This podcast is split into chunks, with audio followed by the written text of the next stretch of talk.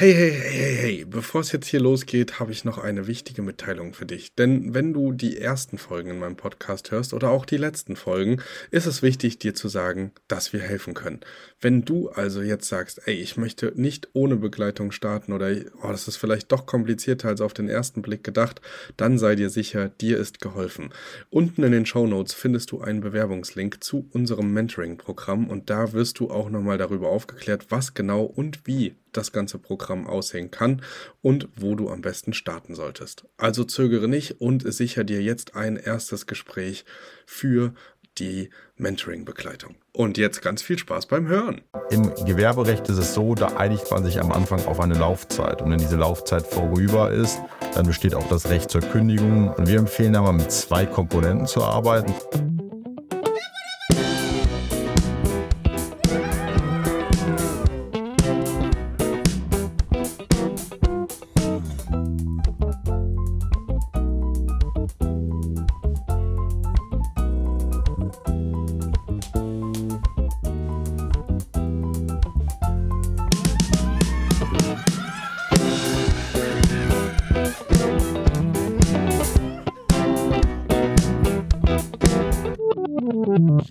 Geht's los. So, heute habe ich euch ein spannendes und wichtiges Thema mitgebracht, nämlich der Mietvertrag. Mietverträge sind einfach wichtig, damit ihr die rechtliche Rahmenbeziehung zwischen euch als mietender Partei und der vermietenden Partei richtig und sauber regelt. Mietverträge werden vielen von euch geläufig sein, beispielsweise aus dem privaten Kontext. Ihr mietet eine Wohnung oder ein Haus an und bekommt dann von dem Vermieter einen Wohnraummietvertrag. Die Mietverträge, die wir nutzen, sind etwas anders strukturiert und der wesentliche Unterschied ist, dass es sich hierbei um Gewerbemietverträge handelt. Bei Wohnraummietverträgen ist es so, da ist die rechtlich schwächere Partei besonders geschützt. Die rechtliche, rechtlich schwächere Partei ist in dem Fall nämlich der Mieter. Man sagt, Mensch, der vielleicht ist wirtschaftlich schwächer und es ist ja seine Wohnung. Wenn er die Wohnung nicht hätte, würde er sinngemäß unter der Brücke sitzen. Das heißt, der wird besonders vom Gesetzgeber geschützt sei es indem die Miethöhen reguliert sind, indem die Kautionshöhen reguliert sind und indem auch eine Kündigung eines Mieters sehr, sehr schwierig ist. Anders verhält er sich bei Gewerbemietverträgen. Bei Gewerbemietverträgen geht man davon aus, man hat zwei Kaufleute, also B2B, Business to Business, und die arbeiten auf gleicher Höhe miteinander, beziehungsweise ähm, sind auf Augenhöhe. Und da ist es so, die Parteien sind rechtlich gleichgestellt. Da sagt man, Mensch, die haben beide eine Gewinnerzielungsabsicht, die können sich, sage ich mal, unter, unter den rechtlichen Rahmenbedingungen, die hier herrschen, können die sich einigen. Und da ist deutlich mehr variabel als im Wohnraummietvertrag. Da ist nicht nur die Miete komplett frei verhandelbar, auch die Kautionshöhe und auch die Laufzeiten des Vertrags sind reine Verhandlungssache. Ganz, ganz wichtig, wenn ihr eine Wohnung anmietet, also eine Ferienwohnung im Idealfall bereits umgenutzt und dort einen Wohnraummietvertrag unterschreibt, greift dieser nicht, weil es wird für jedem Gericht für das Ganze crashen, weil man sagt, Mensch, ihr habt das Ganze mit einer Gewinnerzielungsabsicht angemietet und im Zweifelsfall greifen rechtlich nachteilige Regelungen für euch. Deshalb saubere rechtliche Struktur, ganz wichtiges Thema. Aber worauf sollte ich jetzt achten bei einem Gewerbemietvertrag? Dafür lassen wir mal Schritt für Schritt durch das Thema durchgehen. Und klar, äh, erstmal ganz korrekt ist es, dass der Mietgegenstand vollständig und richtig aufgeschlüsselt ist, also der genaue Standort, gegebenenfalls auch die Gebäudeabzei Gebäude, ähm, Gebäudebezeichnung und die Etage. Ein weiteres wichtiges Thema ist, dass die Kaltmiete klar deklariert ist. Ne? Ähm, wir sagen immer, wenn wir jetzt zum Beispiel reguläre Ferienwohnungen haben, dann haben wir einen ganz guten Abgleich zum normalen Wohnungsmarkt. Da sagen wir, da sind ähm, bis zu 10, 10 bis 25 Prozent an Preisaufschlag sind okay, sind legitim. Man muss sich überlegen, man hat gegebenenfalls Geld für die Umnutzung gezahlt, der Vermieter.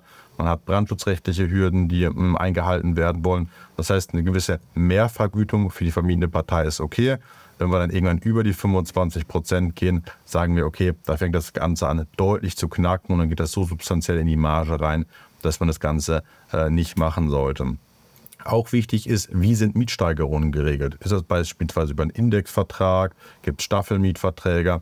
Und da gibt es auch unterschiedliche Möglichkeiten. Eine Option, und die wir auch immer favorisieren, ist einfach die Mietbindung äh, an die Inflationsrate. Das heißt, wir haben einen Basiswert äh, aus dem Jahr 2015, das gibt man von 100 Prozent aus. Und wir sagen immer, wenn die Inflation um mehr als 8 Prozent steigt, dann steigt auch die Miete in gleicher Proportion. Und das geht aber in beide Richtungen, weil wenn die Inflationsrate steigt, dann steigt dementsprechend auch die Miete, aber erst ab einer Steigerung von 8%. Und wenn die Inflation zurückgeht, dann geht auch entsprechend die Miete zurück. Auch ein ganz, ganz wichtiges Thema, die Nebenkosten, die man sich im Vertrag anschauen sollte. Also was ist definiert? Insbesondere wenn ich das Gebäude komplett anmiete, ist es in aller Regel so, dass ich die äh, Versorgerverträge direkt beispielsweise mit den Stadtwerken abschließe und keine Nebenkostenabrechnung erhalte. Wenn ich jetzt in einem Mehrfamilienhaus bin oder ja, in einem gemischt genutzten Gebäude ist es üblich, ich halte Nebenkostenabrechnung und wenn eine Zentralheizung vorherrscht, wird das Ganze auch ja, über die Nebenkosten auf mich umgelegt. Das muss ich nur prüfen, dass ich mir dessen bewusst bin und überlege, okay, was ist auch tatsächlich in den Nebenkosten drin und passt das so für meine Kalkulation. Ganz, ganz wichtiges Thema ist auch die Mietdauer. Aus dem Wohnraummietvertrag werdet ihr kennen, der ist quasi von Vermieterseite fast nicht kündigbar, also nicht kündbar. Da gibt es ein paar Ausnahmeregelungen, wenn ihr zum Beispiel eine Einliegerwohnung bei euch im Haus habt, da habt ihr so ein bisschen veränderte Rahmenbedingungen. Aber grundlegend, wenn der Mieter sich nichts zu Schulden lassen äh, kommt, kann ihr den Mieter auch nicht rausschmeißen. Und das ist auch komplett richtig so, weil ansonsten wird ja mal für einen Euro mehr, zwei Euro mehr in den ganzen Großstädten regelmäßig die Leute vor die Tür gesetzt werden. Und so kann natürlich keiner planen. Ähm, Im Gewerberecht ist es so, da einigt man sich am Anfang auf eine Laufzeit. Und wenn diese Laufzeit vorüber ist, dann besteht auch das Recht zur Kündigung ähm, zu den im Vertrag genannten Konditionen. Und wir empfehlen aber mit zwei Komponenten zu arbeiten. Zum einen mit einer sogenannten Mindestmietdauer und zum zweiten mit Optionsrechten. Die Mindestmietdauer ist der Zeitraum, also der erste Vertragszeitraum, den ihr mindestens mal erfüllt. Ja, das könnten eins, drei oder fünf Jahre sein. Hm, es ist natürlich für euch charmant, desto wenig wie möglich oder desto kürzer der Zeitraum ist, desto ja, attraktiver wird das Ganze natürlich für euch, weil ihr euch im Zweifelsfall, wenn sich mal eure Rahmenbedingungen ändern sollten oder was anderes eintritt, ihr euch einfach schnell von dem Objekt trennen könnt. Das heißt, ihr habt nicht so eine lange Bindung an das Thema. So, das heißt, hier ist euer Ziel, das Ganze möglichst niedrig zu halten. Jetzt haben wir die Optionsrechte. Was ist erstmal ein Optionsrecht? Optionsrecht ist eine mieterseitige Möglichkeit, ein Vertragsverhältnis zu vorab definierten Konditionen zu verlängern. Das heißt, ich habe ein Optionsrecht von beispielsweise fünfmal einem Jahr. Das heißt, als Beispiel, ich habe fünf Optionsscheine und jeder Optionsschein erhält den Umfang von einem Jahr Mietdauer. Das könnte vertraglich definiert sein, so ist es zum Beispiel bei uns häufig, dass ein halbes Jahr vor Ablauf äh, des Mietzeitraums ein sogenannter Optionsschein gezogen werden kann. Das heißt, ich habe das Objekt angemietet, sagen wir mal eine Mindestmietdauer von einem Jahr und dann nach einem kurz vor einem halben Jahr, bevor das abläuft, kann ich den Optionsschein ziehen. Wenn ich den Optionsschein ziehe, dann greift er, dann kann ich zu den vorab definierten Konditionen den Vertrag verlängern. Und wenn jetzt zum Beispiel der Optionsschein innerhalb von einem Jahr hat, dann verlängert sich das Ganze um ein Jahr. Und es ist so, das ist unser Ziel und das ist am besten natürlich für uns, wenn wir möglichst viele Optionsscheine haben mit einer möglichst kurzen Bindung. Das macht uns einfach flexibel auf der einen Seite, gibt uns aber auch die Sicherheit, das Objekt so lange zu bewirtschaften, wie wir es einfach möchten. Wenn wir bei dem Beispiel bleiben, ein Jahr Mindestmietdauer und fünf Optionsscheine von jeweils einem Jahr, dann hätten wir mieterseitig das Recht und die Möglichkeit, sechs Jahre im Objekt zu bleiben, könnten aber auf der anderen Seite auch jedes Jahr rausgehen. Und das heißt, das ist eine sehr, sehr attraktive Position, in der man sich da befindet. Viele werden sich jetzt fragen, um das vielleicht mal zwischen den Zahlen, ja, wie kann ich das denn begründen? Das wird doch kein Vermieter mitmachen. Doch, machen Vermieter mit. Das ist natürlich immer eine Verhandlungssache. Wie hoch ist auch die Miete, die ihr da ähm, am Bezahlen seid? Und das Ganze lässt sich auch wunderbar rechtfertigen, indem man zum Beispiel hohe Investitionen in das Objekt tätigt oder gewisse Investitionen ins Objekt tätigt. Ne? Seien es Renovierungsmaßnahmen, aber auch die Inventarisierung, der Einbau von Küchen und Ähnlichem, dass ihr die Leute ganz transparent mit in eure Situation nehmt, mit in euer wirtschaftliches Thema reinnehmt und sagt, Mensch, ich stecke jetzt hier Geld rein und möchte mir deshalb die Option offen halten, das Ganze auch langfristig zu bewirtschaften. So, und von vielen wird es positiver wahrgenommen, als ihr es jetzt gerade denkt, wenn ihr euch in die Vermieterperspektive reinversetzt. Ich habe jetzt jemanden, der möchte mit meinem Objekt langfristig etwas anfangen. Das ist ja erstmal ein ganz guter Gedanke. Genau, das Thema Nutzungszweck, das ist in den Gewerbemietverträgen auch klar definiert. Das heißt, wofür nutze ich das Objekt da eigentlich? Und natürlich muss das, sage ich mal, konform sein mit der baurechtlichen, baurechtlichen Widmung des Objekts. Das heißt, wenn ich jetzt zum Beispiel Ferienwohnungen dort betreiben möchte, dann muss das entsprechend auch baurechtlich so gewidmet sein, also dass das quasi deckungsgleich ist. andere Nutzungen als in dem Mietvertrag gesagt sind, können dann auch explizit untersagt werden vom Vermieter. Das heißt, wenn ihr sagt, ihr macht da Ferienwohnungen rein, ihr macht tatsächlich aber eine Schreinerei, die dann morgens um 5 Uhr anfängt mit der Kreissäge, zwar ungeachtet dessen, dass das wahrscheinlich von den Räumlichkeiten gar nicht passen würde, dann könnte er die Nutzung untersagen und bei wiederholtem Aufkommen könnte dann auch der Mietvertrag irgendwann gekündigt werden. Das heißt, da ganz, ganz wichtig, Nutzungszweck, Kurzzeitvermietung, kurzfristige Vermietung äh, an Feriengäste und Monteure. Das Thema Bürgschaft, ich hatte es ja eingangs schon mal erwähnt, ähm, Bürgschaften oder, oder Kautionen sind ja bei normalen Wohnraummietverträgen gedeckelt auf drei Kaltmieten. Das ist bei Gewerbeverträgen nicht so. Da können die Vertragsparteien das wirklich frei miteinander verhandeln. Und so ist es auch gar nicht unüblich, auch bei Hotels, dass die ja, Kautionen deutlich höher liegen. Beispielsweise, weil eine teure, teure technische Gebäudeausstattung drin ist oder äh, Inventar teilweise mit übernommen wird, was abgesichert werden soll.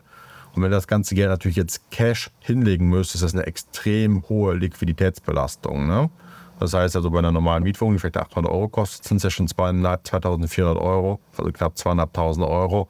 Und wenn ihr euch das Ganze mal vorstellt, bei größeren Objekten, die ja auch mehrere tausend Euro Kaltmiete kosten können, ja, ist natürlich die Liquiditätsbelastung umso größer.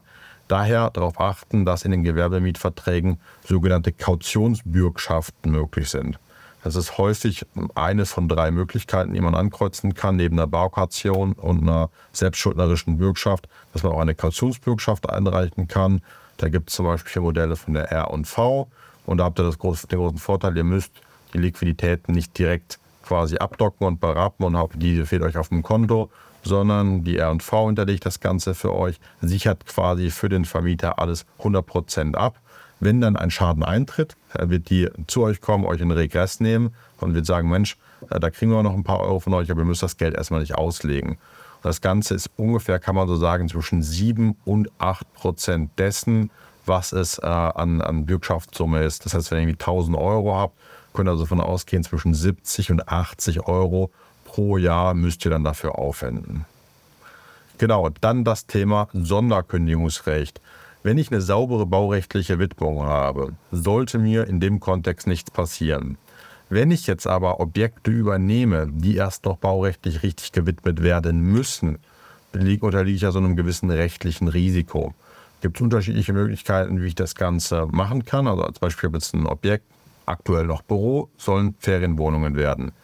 Dann hätte ich die eine Möglichkeit, die sagt, ich baue eine aufschiebende Bedingung rein, die so sagt, Mensch, der, der Vertrag wird erst dann gültig und rechtskräftig, wenn folgende Bedingungen erfüllt ist. Und die Bedingung könnte dann sein, Mensch, der, ähm, der, die, äh, die Umnutzung muss durchgegangen sein. Die andere Option, quasi hintenrum, wäre ein Sonderkündigungsrecht. Dass man sagt, wenn die Umnutzung nicht durchgeht, dann kann ich unter gewissen Konditionen ähm, schneller aus dem Vertrag raus. Ne? Also kann man auch sagen, zum Monatsende nach drei Monaten, auch das wieder ist Verhandlungssache. Ihr so diese beiden Möglichkeiten, die man bespielen kann und bespielen sollte, wenn die rechtliche Situation noch nicht komplett ähm, ähm, safe ist.